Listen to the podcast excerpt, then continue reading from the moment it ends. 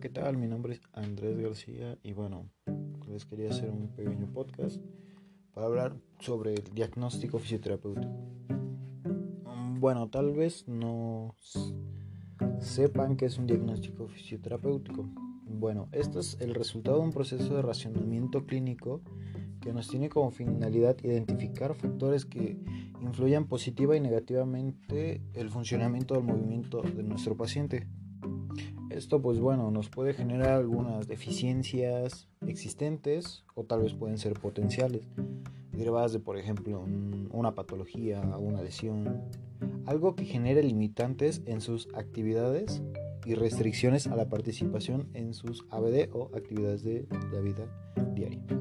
Bueno, el objetivo de este sería más o menos guiarnos para determinar un pronóstico o alguna estrategia de intervención que sea la más apropiada para la hora de atender a nuestros pacientes. Pues bueno, antes de llegar a nuestro diagnóstico fisioterapéutico tendríamos que hacer una recopilación de información que lo conseguiríamos con tres puntos, lo cual sería una historia clínica que nos serviría para recopilar la información de nuestro paciente, como puede ser su edad, peso, algún antecedente, alguna patología, enfermedad crónica, aguda, este tipo de este, alimentación, qué tan tejine tiene, etcétera, etcétera.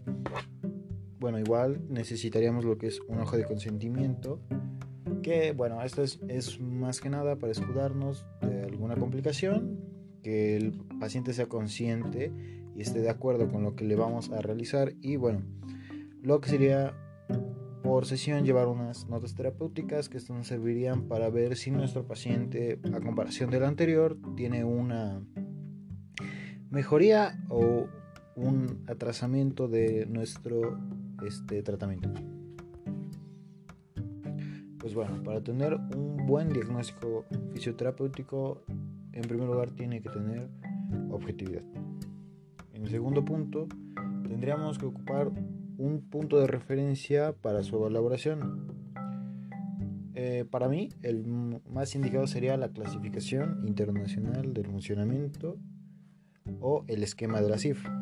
¿En qué se basa este esquema? Pues bueno, este esquema lo que vamos a intentar recopilar es en cómo es, está su estado de salud en sus funciones y estructuras corporales o, por ejemplo, lo que tengamos un una sinovitis en el codo.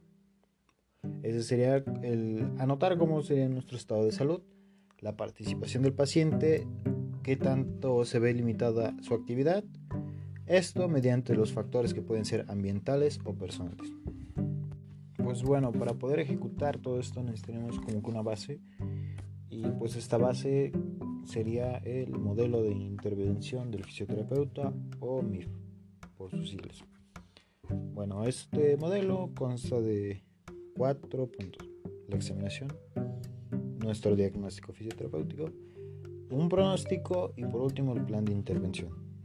Bueno, la examinación es un proceso en el cual vamos a constar de pruebas exhaustivas y específicas que las vamos a realizar.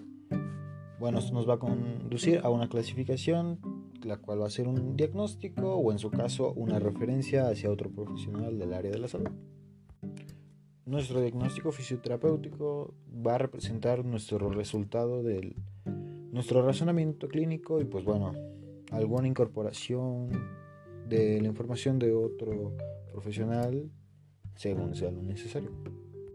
Pues bueno, nuestro pronóstico va a constar de una negociación entre nosotros como fisioterapeutas y el paciente para establecer alguna prioridad, fijar metas a partir de la determinación de la necesidad de intervención o de su tratamiento, pues esto nos conduciría ya a nuestro último punto que sería el plan de intervención, el cual sería ejecutar pues nuestro pronóstico ya pactado con nuestro paciente para seguir su rehabilitación mejorar su calidad de vida.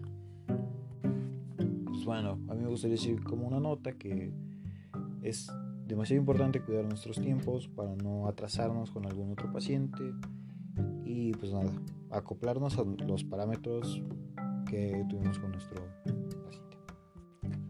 pues nada, tomando en cuenta lo antes mencionado, diría como conclusión que el diagnóstico fisioterapéutico es complementario al diagnóstico médico y al de otros profesionales que formen parte de nuestro equipo de la salud. Nuestro diagnóstico fisioterapéutico tiene como su base el análisis de las funciones y disfunciones del movimiento humano y es uno de los importantes productos que se obtienen del proceso de la evaluación. La elaboración del diagnóstico fisioterapéutico es nuestra responsabilidad como profesionales y para formar una buena parte de nuestra propia autonomía. Pues bueno, yo me despido. Mm, soy el licenciado Andrés García y nada, nos vemos en un próximo podcast sobre fisioterapia. Adiós.